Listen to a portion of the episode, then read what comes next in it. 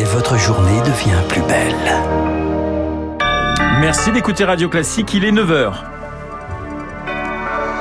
Et nous retrouvons Augustin Lefebvre pour le journal incontournable à la une cette fusillade en Allemagne. Huit morts, plusieurs blessés graves hier soir dans un centre de témoins de Jéhovah à Hambourg. On ne connaît pas euh, les motivations euh, du tireur qui ferait partie euh, des victimes. Après le chancelier Scholz, le président Macron adresse ce matin ses condoléances aux victimes et à leurs proches. Le Premier ministre britannique Rishi Sunak à Paris aujourd'hui, sommet bilatéral pour tenter de tourner la page après des années de brouille sur le Brexit, la région Asie-Pacifique ou la pandémie. C'est le premier sommet du genre depuis 2018. Et puis, la Cour des comptes présente aujourd'hui officiellement son rapport annuel. Trop de dettes et pas assez de réduction des dépenses. Pierre Moscovici, premier président de l'institution, a fait une synthèse en quelques secondes sur France 2 ce matin nous vivons au-dessus de nos moyens. Face à l'énergie, à l'inflation, il faut des mesures qui soient ciblées et temporaires, ciblées sur ceux qui en ont plus besoin, temporaires. Et oui, il va falloir sortir du quoi qu'il en coûte. Nous n'avons pas les moyens d'un quoi qu'il en coûte qui soit permanent, général, qui dure et donc, pour l'éternité. Si on veut investir, et je crois qu'il le faut, il faut se désendetter. et pour se désendetter, il faut maîtriser la dépense publique. Voilà le message. Et parmi les multiples recommandations de ce rapport, un meilleur encadrement des aides aux festivals pour que leur attribution réponde mieux à l'exigence de démocratisation culturelle.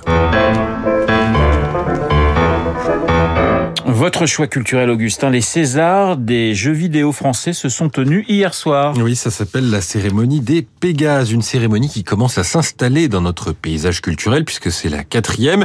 La ministre de la Culture, celui délégué à la transition numérique, était présent. Ils ont vanté un loisir qui embarque toutes les générations et qui permet d'exporter notre culture et nos valeurs. Et c'est vrai que les deux vainqueurs de la soirée ont été vendus et reconnus dans le monde entier. Meilleur jeu de 2022 Stray. Alors le joueur y incarne un chat errant qui doit s'échapper d'une cité souterraine. Quatre récompenses pour A Plague Tale Requiem qui raconte les aventures de deux enfants dans la France du XIVe siècle. Prix d'honneur pour le compositeur de la musique du jeu Olivier de Rivière qui avait raconté à Radio Classique son processus créatif en octobre dernier. La cérémonie a toujours des détracteurs, notamment parce qu'il faut payer pour espérer décrocher une statuette, mais elle traduit la volonté d'affirmation d'un secteur qui pèse, pèse presque 6 milliards d'euros de chiffre d'affaires en France et cette, euh, cette volonté aussi de faire entendre une voix singulière, une sensibilité particulière entre les géants américains et asiatiques.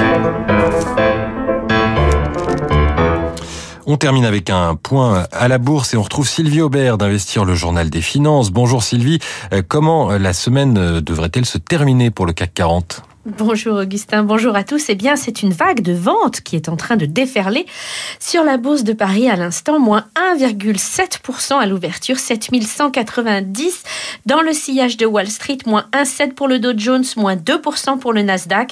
Les difficultés d'un établissement financier californien spécialisé dans les prêts aux startups a déclenché des ventes sur tout le secteur bancaire aux États-Unis.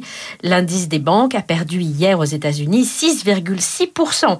L'autre autre préoccupation des marchés, c'est la vigueur du marché de l'emploi aux États-Unis. On connaîtra tout à l'heure les chiffres pour février qui devraient déterminer l'ampleur de la future hausse des taux de la Fed pour calmer le jeu. Les Fed Funds devraient être relevés de 50 points de base le 22 mars prochain. Du côté des valeurs, enfin, on va suivre Casino qui annonce des nouvelles pertes pour 2022. Le groupe confirme son prochain rapprochement avec la société Teract, propriétaire de Jardiland.